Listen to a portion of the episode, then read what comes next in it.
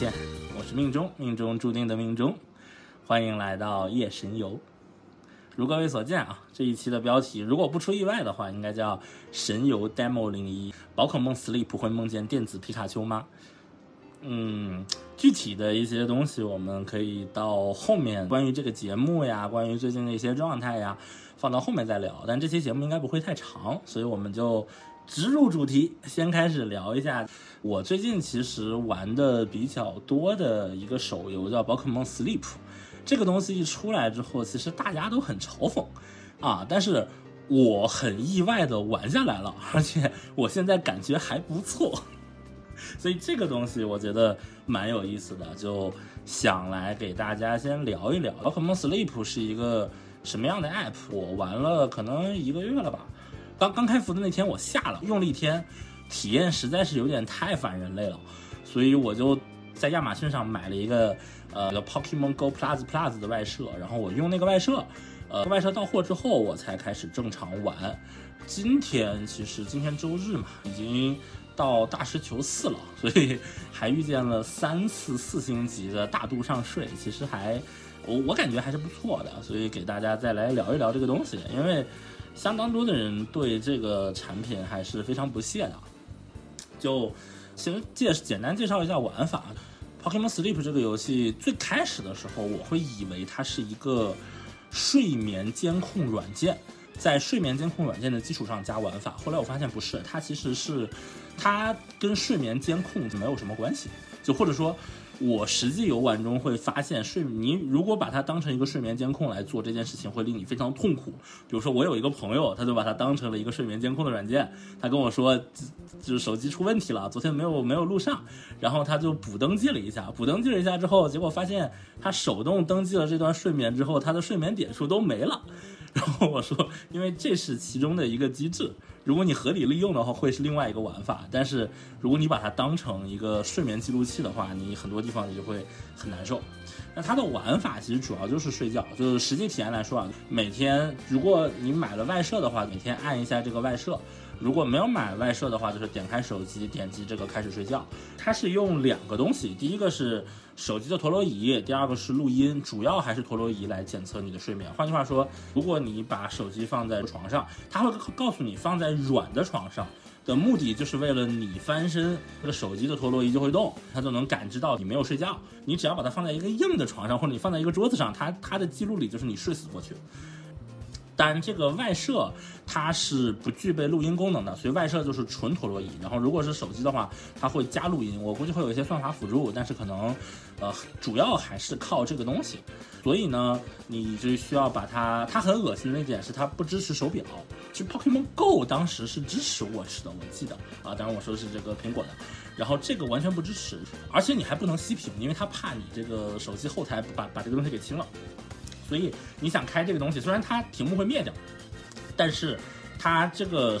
必须得在前台，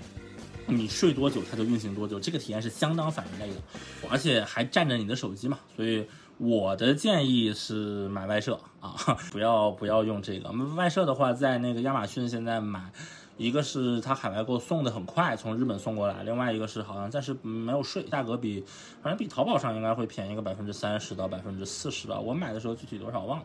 你第二天早上起来，如果用外设的话，再长按一下。然后打开手机就能连上，如果不用外设，这个手机直接打开就可以了。打开之后，啊，它会告诉你今天你的睡眠多长时间，然后会是什么入睡的类型。它有三个，一个是浅浅浅入睡，一个是深深入睡，还有一个是什么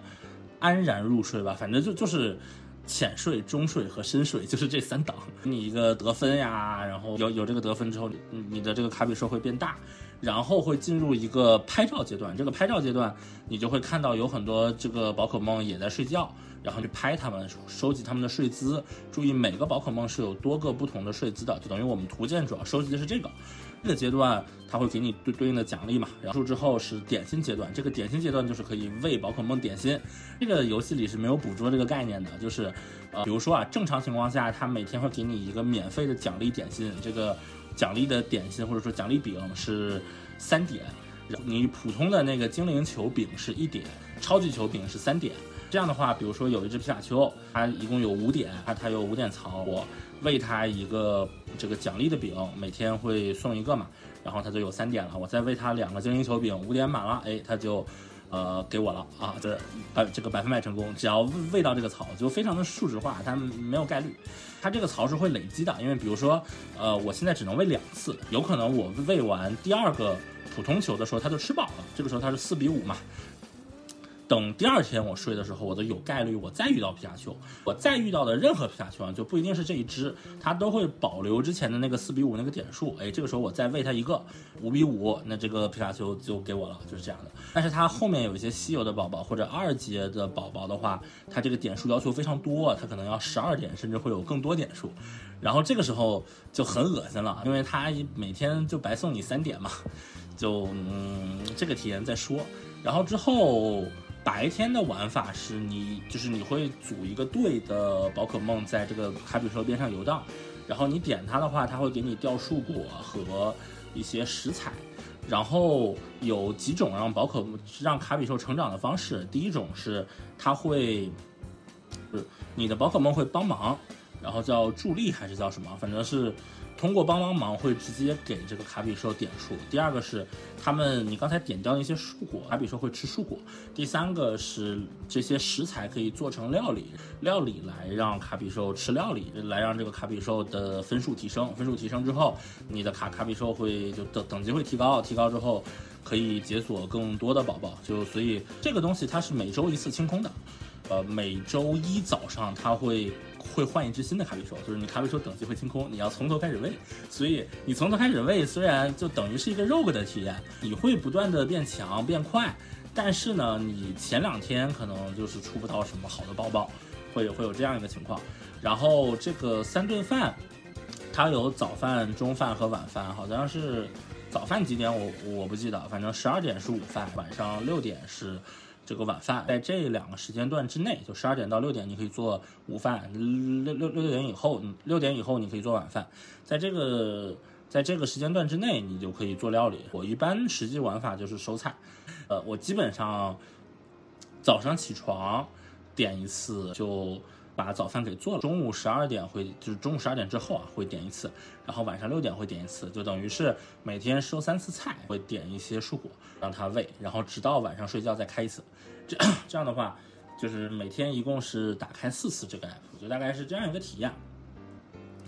然后它的氪金的商法还是挺恶心的，就首先它有这个外设，就是 Pokemon Go Plus Plus，你在国内如果玩不了 Pokemon Go 的话，那它就是一个纯纯。睡眠就它里面只有一个陀螺仪，你知道吗？我都不好意思叫它睡眠监测的外设，它就是纯陀螺仪，巨，然后卖卖的价格还挺贵的。然后第二个是它有一个月卡嘛，然后月卡我算了一下还是比较划算的，就是如果想常玩的话，其实是可以氪的，就是它会给一些其他方面的很多的，就算是还 OK 的通行证嘛。第三个就是克罗钻，但它会有一个很很难受的点是。你刚玩的七天，他会送你很多积分，然后那些积分正好能换一个大师球。但如果你没有大师球的情况下，会出现一种情况，就是因为你钻能直接买的球，只能买普通球和超级球。就你，因为你钻能直接买的球，你只能买普通球和超级球。那会出现一个情况是，比如说我现在看到一只百变怪，十二点数，我发现这个时候如果我没有大师球的话，哪怕我哪怕我氪金，我也没有办法抓到这只宝宝。就这这这只宝宝可能它就它就会跑，我就要等下一次。这个体验我觉得还是挺恶心的。然后我看了一下，呃，可能未来提升背包容量需要氪吧，其他的我觉得不建议氪金。就是如果大家氪金的话，我建议是外设是一定要买的。如果不买这个外设，你用手机体验太差了。然后买了外设的基础上，如果想加速的话，就可以买月卡。然后关于这个游戏，我有一个很。算是变化很大的点，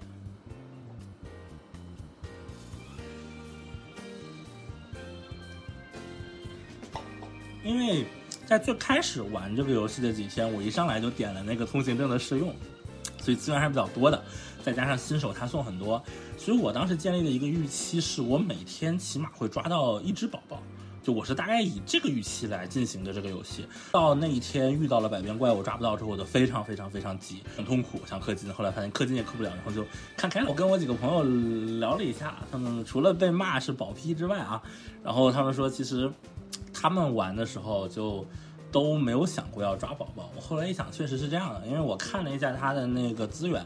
就是大师球，刚才说的新手阶段送的那些购买一个大师球，但是正常情况下，你每个月就是，甚至都你每天睡满是给一百点数，这样一个月给三千点嘛，但是你大师球是要四千点才可以换的，这件事情就。就是说，而且一个月，而且一个月只能换一次，所以正常玩家一个月都换不到一个大师球。然后它的普通球和就是在我点数全部用来换大师球的情况下，换不到一个大师球。然后如果我想换普通球和超级球，我还需要额外的点数。那这个体验其实就相当差。我刚才为什么说这个通行证很值？是因为通行证会把你这个点数翻倍。还会给你一些低点数的普通球和超级球的的兑兑换机会，所以如果开了通行证的话呢，一个月是稳出一个大师球，因为二十天你你双倍的情况下，你就可以睡到这个四千点了嘛。那在哪怕在有通行证的情况下，我觉得这个玩法，你一个月的大部分点数都去兑大师球的情况下，你只有任务和成就送的那一些普通球，那明摆了就是普通球不让你用嘛。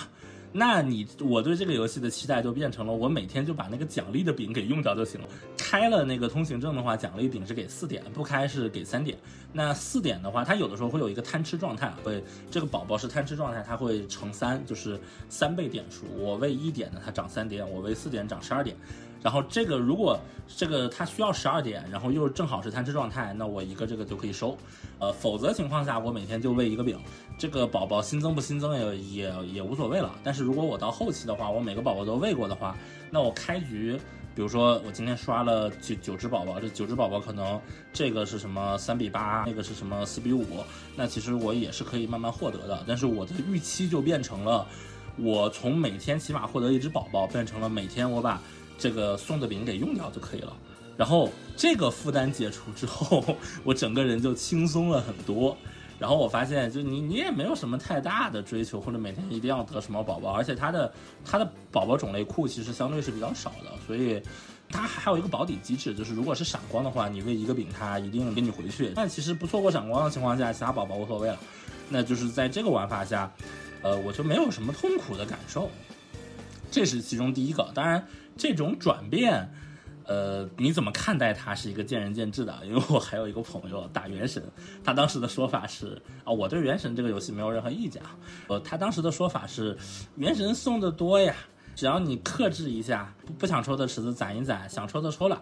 这个想要的东西还是能得到七八分的。用他的比喻话叫能吃的七八分饱。我当时就对他就是一番嘲讽，我说。那他每个月给你送四十抽，四十抽你是七八分饱；每个月送八十抽，你八十抽还是七八分饱。你这七八分饱是动态调节的呀。然后现在想想，我这个行为其实也是动态调节呀。但是反正就这样吧，就是确确实我这么动态调调节之后，我没有什么负我没有什么负面感受。然后晚上有没有按时睡觉呢？我是没有的，因为我就是在在到约约定时间，就他会有一个约定的你可以睡觉的点，比如说我约的是十二点，那十一点半到十二点半之间这一个小时之间睡觉，他就会给我一个第二天会有一个什么奖励。然后我是到约定时间，我把那个外设打开，外设打开之后睡不睡是另外一回事。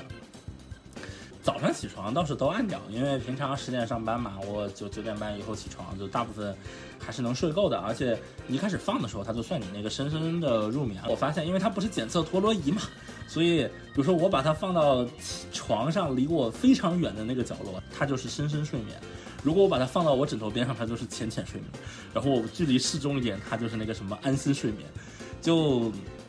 对吧？那这件事情，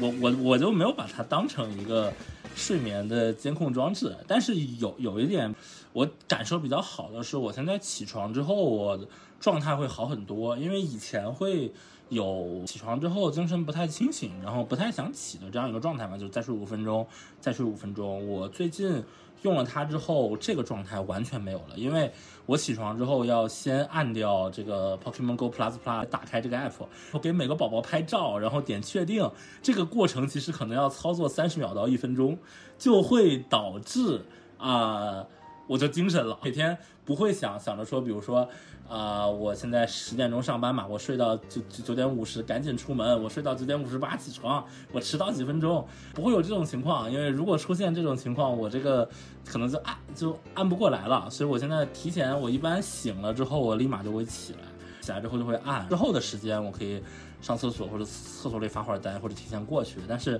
这个感觉我觉得挺好的，就是它对我来说有没有？睡，好好睡觉是没有，但是好好起床是有的。这个地方我都觉得还效果还蛮好的，因为我自己我用 Apple Watch 嘛，就是我我用过很多代苹果表，然后我在很久以前我就用手机的这种睡眠各种睡眠监测的软件，最早的那个叫哦 Sleep Cycle，对对对，当时在用那个 Sleep Cycle，应该是。一五年、一六年就开始用了吧，先用的 Sleep Cycle 这个比较老牌嘛，然后后来用一个叫 Pillow 的软件，它画风更风格更现代一些。有了 Watch 之后，就用那个 Auto Sleep，Auto Sleep 还是效果比较好的，但我现在不太干，就是把它当成一个 记录的数据库。这些软件我都用过，我也试过他们的那个唤醒方法，包括 Watch 的手表给你震动的唤醒，就是。我我感觉，嗯，实际使用下来，其实还是哦，包括那种各种起床闹铃啊，就是，就是那种他会给你各种苛刻的条件，比如说他先让你晚上之前拍一张照片，然后第二天早上你要拍一张一样的照片，或者是你得。带着这个，就是拿着手机做蹲起，或者对他朗读什么话，或者做那种五位数加五位数的加法题，还要连着做十道，这些软件我都试过。但是就我用这些软件，最后的做做最后的效果是，我会在我睁开眼睛之后，发现我晚起了几个小时，并且之前我把这些软件给删除掉了，就是，然后前一天晚上我想再用的时候，我还得把它重新下回来，这件事情就很微妙啊。实际上，这些软件都下来之后，我觉得 Pokemon Sleep 在早起这件事情上帮助很大，所以这个是，呃，就是生活健康上，我觉得这个很好的一点。还有一点就是画风，我觉得还是 OK 的嘛。就它的，它是之前做那个叫什么 Select Button 吧，就是做那个跳跃吧鲤鱼王的那个。App 的团队做的，然后它本身的这种偏明亮、偏简约一点的画风，我还是挺吃的。就就这个画风，我觉得也不错。唯一的问题是，一个是我感觉它帧数稍微有点低，呃，应该是六六十帧吧，它没有适配高刷。然后第二个是前面那些玩法上的都不提啊，我提一些硬硬件上的感受。还有一个就不开加速器的时候，它那个点点菜单的那个确认时间会稍微有点长。别的其实没什么问题，我觉得这个游戏因为纯收菜嘛，就是这是妥妥的富有，所以我估计还会玩一段时间。嗯，不敢说能不能一直玩，因为我看到他现在好像，我看他们解包说最高等级其实就五十级，我觉得这些游戏后面数值可能还是会膨胀的，而且流水上好像日服挺高，其他服都不是很接受。我觉得啊，这种这种事情就就不好说了嘛。另外一点就是分享一下，呃，我现在玩的一个操作的方式或者叫攻略吧。因为我这周到了大师球四嘛，其实还是养成速度还是比较快的。因为前面聊了它总共的几个方式啊，第一个是帮忙让卡比兽成长的方式，第一个是帮忙，第二个是。呃，树果，然后第三个是料理。最开始其实我想做料理，但是我后来发现，这些料理其实在前期凑食材的时候非常难凑，所以仅靠料理其实效果不是很大。我就想以树果为主嘛。然后因为是这样的，就是它有些宝宝它的那个树果技能呢是乘一，有些宝宝树果技能是乘二。乘二其实意味着这个宝宝它一定时间内它能给你两个树果。每只卡比兽它。每周会有三个树果是有加成的，有加成的树果再乘二，那等于是这一个树果其实它能给四倍的点数，这个涨的还是蛮多的。反正一周我现在二十二十多万分吧，好像是二十多万分，忘了。就就反正等等等级是这个大师球四。我发现我走树果队之后，呃，有两个好处啊。第一个是我走了蔬果队之后，发现他帮忙的那个分数给的也蛮多的，所以最后我我这个整个队成长还很快。第二点是比较省心，在配对的时候，你点那个一键配对，你会发现它配它会让你配对的时候选那个方向嘛。然后如果你选的是蔬果队的方向，它给你配出来的队就是自动匹配你今天这周的。这一只卡比兽它需要的的，然后树果是根据那个属性分的，就是所有的电系皮卡丘都是同一个电系的树果，所以十八种属性就有十八种树果。所以走树果队的话，实际玩法流程就很简单，就是我只要呃让它给我自动组一个树果队，我看到这些树果都是卡比兽那什么的树果，就是卡比兽本周有加成的树果，这些宝可梦最好树果都都都都能乘二，就定期的收菜就完了。这种我觉得比死抠数值，因为。我个人觉得啊，这个游戏你找一个最值其实意义不大，然后每个宝可梦养成又很难很长。我看了它那个糖果，我感觉我一只一只妙蛙种子进化，我可能得睡半年。然后你又如果你想刷性格和什么新那个金色的技能，你还要刷三个金色技能，我觉得这个养成线太长了，养成的意义不大。我觉得它它它养成的目的不是为了养成，而是为了提供一个成长感。所以只要有有新东西就行了，所以我也不刷什么宝宝，就是我我看到宝宝差不多，其实我就都会练，但不会不会把所有资源全都投投到他身上。但是你跟我说，比如说他马上他现在九他现在这个九级了，或者我这只皮丘能进化了，后面花点糖糖果让它进化，我这个我都是会的。就是这种角度上，我觉得还是省心为主。所以这一套会有一个问题，就比如说我抓了一只这个利欧鹿，我特别想这个利欧鹿来陪我，但是我看了一下。卡比兽这周它利欧路不是它的这个匹配的树果的属性，你走匹配的话，那你这个利欧路就只能只能下场了嘛。我目前是让利欧路下场的，最后要不要就是利欧路加四个匹配这个属性的再的再说。反正有这样一个问题啊，就是你想养的宝宝可能不能养，因为呃我们第一顺位是能提高更多的数值嘛。但这个东西见见仁见智吧，我觉得也可以灵活的调整。然后还有两点吧，一点是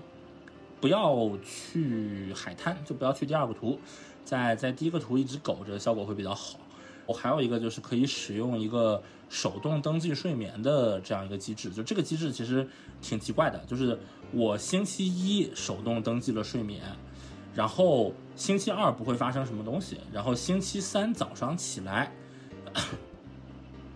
是这样的，比如说我星期一手动登记了睡眠，星期二早上起来我会发现我的点数减少了，但是我星期三早上起来的时候我会多奖了一个饼，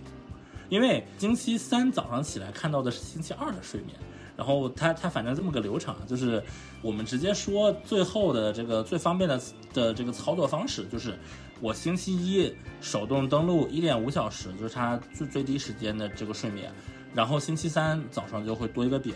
然后星期三早上吃完这个饼之后，我再手动登记一点五小时，然后星期五就会多一个饼，就等于是我从两天两个饼变成两天三个饼。我这个如果按前面我我的那种方法玩，就是饼是你最大的这个，就是你只靠饼来增长宝可梦的话，这一套模式直接让你饼能。多涨百分之五十，我觉得还是挺好的啊。当然能有这个玩法，那我我每天睡眠分数肯定都是一百分。就这个东西不是用来监控睡眠的，还是我一开始那个说法。反正走这么一个方案的话，会我觉得会省心又省力吧。要不要做料理，可以后面再看。因为我一开始是想做料理的，后来我说我先不做料理了，我先把料理的配方给解锁了吧。后来发现配方解锁我也解锁不了。就就我我又不想耽误 耽误太多的那个树果队的时间，我我说那就算了吧，就就反正我现在是就这么个玩法。然后我后来看了一下，我现在遇到过三次四星的大度上水，但是我其他的就都是二星的，然后也没有遇到闪光，就就呃有有群友说我挺欧的啊，但是我觉得一般吧，就反正就是这么个玩法。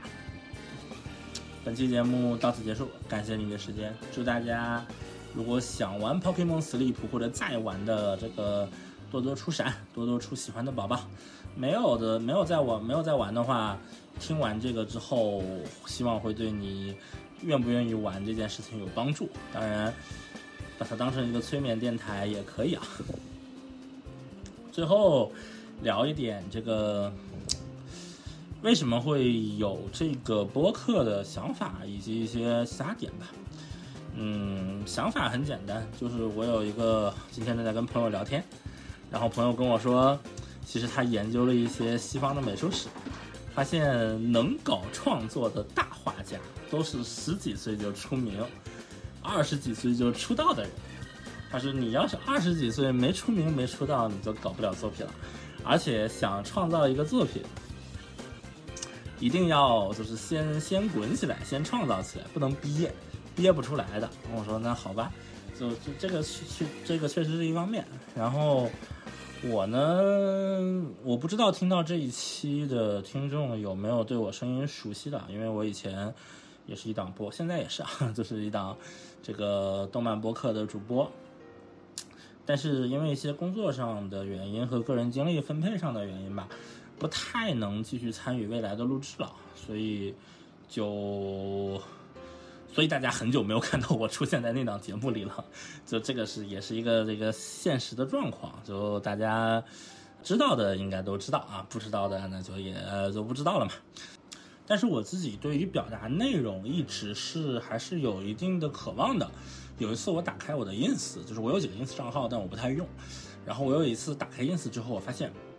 哎，我我就往下翻，然后发现我以前一些照片。感觉这种照片堆起来的感觉还挺好的，就是或者说有有些人微博挖的起，有些人微博发的起，他们能看到那个那那个那年今日嘛，就感觉还挺好的。我其实我不太用相册，就或者说 或者说是这样的，我以前我会在相册里定期的清理所有的截图，然后就只保留呃照片，但是呢，但是呢后来。我有一次往回看的时候，就我回看六七年前我跟别人的一些微信聊天截图，就发现当时的 UI 啊，当时的甚至当时的这个手机的比例或者 iPad 的比例，就还是挺像新毛的，就是能让我回到当时的那个情境里。所以我就觉得这些东西其实不是垃圾资源嘛，就就它并不是垃圾，它也是一个有价值的、值得被收藏起来的东西。那当然也有一部分原因是我懒啊，最后的结果就是。我手机上的这个，我手机相册里的截图我基本都不清啊，基本都不清。那手机相册里就全是截图，然后平常上上班嘛，又都在干活，也没什么时间拍。我又不是那种出去吃喝玩乐的类型，所以就是又不吃喝玩乐，又不剁手买买买，就是想发小红书其实也很难发了。那这种情况下，我就在想，应该用什么样的方式去表达？因为之前有一些选题，然后。在想到底是用文字的形式，还是在还是在用播客的形式？我现在也没有结论啊，但是可以先录着，因为有些东西我觉得还是嘴巴说出来会有一点感受。然后，所以这一期呢叫神游 demo，就是大家都知道我做游戏嘛，所以这期也是一个 demo，就只是 demo 零一期嘛。嗯，这个播客夜神游也是这个博这个名字很久之前就想好了，然后现在也有一个对应的博客，就大家如果去搜的话，应该也能搜到里面我放了点内容。然后这一期播客呢，呃，我可能先做一个十期 demo 期吧，这个十期成功之后，然后这十期如果 OK 没问题之后，可能会有一个正式的形式，或者就其他的，反正后面的事情后面再说啊。然后，最后再讲一点，在我真正大面积接触播客之前，其实我，呃，看 vlog 啊，然后我大概算是 B 站第一批火起来的 vlog 的观众，而且我当时还买了一个运动相机，我记得我买的是索尼的那个 AS 两百 V 手持的，它是竖着的，它它跟那个 GoPro 的那种形态不一样，然后后来买了一些什么大疆的云台，但是当时。我还拿那个 AS 两百 V 拍过不少东西，当然有的没有剪，这些不重要。我忽然想起来，就是我对于播客的认知还是一个很原教旨主义者的，就是我一段时间内我一直认为，如果你要录播客，时长不应该短于两个小时。啊，太原教旨了。现现在我我就没有这个没有没有这个负没有这个心理包袱了嘛，就现在觉得。三十分钟，甚至二十分钟，甚至十五分钟一期都可以成为播客，就稍微碎稍微碎片一点，更新频率更高一点，大概是这样一个想法。就换句话说，我的这个 podcast 最开始对于我来说，可能就是一个 vlog 的音频的形式。我当时看那个叶修看的很多，包括叶修后后面的一些什么生日记啊、蒜蓉酱呀，还给给我感触蛮大的。然后现在算是从 vlog 回到 vlog 吧呵呵，这个东西如果是 podcast log 应该叫什么？因为因为那个 p log 是已经被人占了，对吧？那就我也不好叫生日记。那反正这个形式大概就是这么个形式。到这里是正式结束了啊！感谢你的时间，我是主播命中，命中注定的命中，这里是夜神游啊，番外彩蛋。因为本期是 demo 的形式，没有使用我作为主播时的那个还蛮好的麦克风，两个麦克风都没用，我用的是 iPhone 小宇宙内置的录制。但是这一期不一定通过这个小宇宙的方式投啊，这个未来再说吧，算是一个最后的彩蛋。